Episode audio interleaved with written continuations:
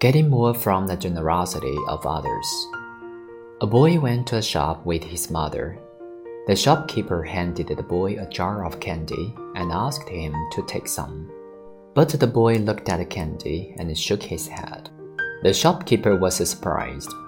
What kind of child doesn't like candy? Again, he tried to give the candy to the boy. The boy's mother saw that and said, It's okay, dear. You can take the candy. But the boy still wouldn't take any. The shopkeeper reached into the jar himself, took out two big handfuls of candy, and gave them to the boy.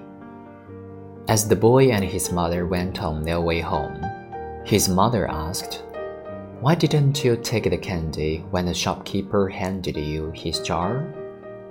The boy answered, Because my hands are too small. If the shopkeeper takes out the candy himself, I can get more candy.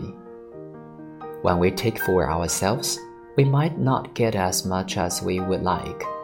But when others give, their generosity might be greater than we expect.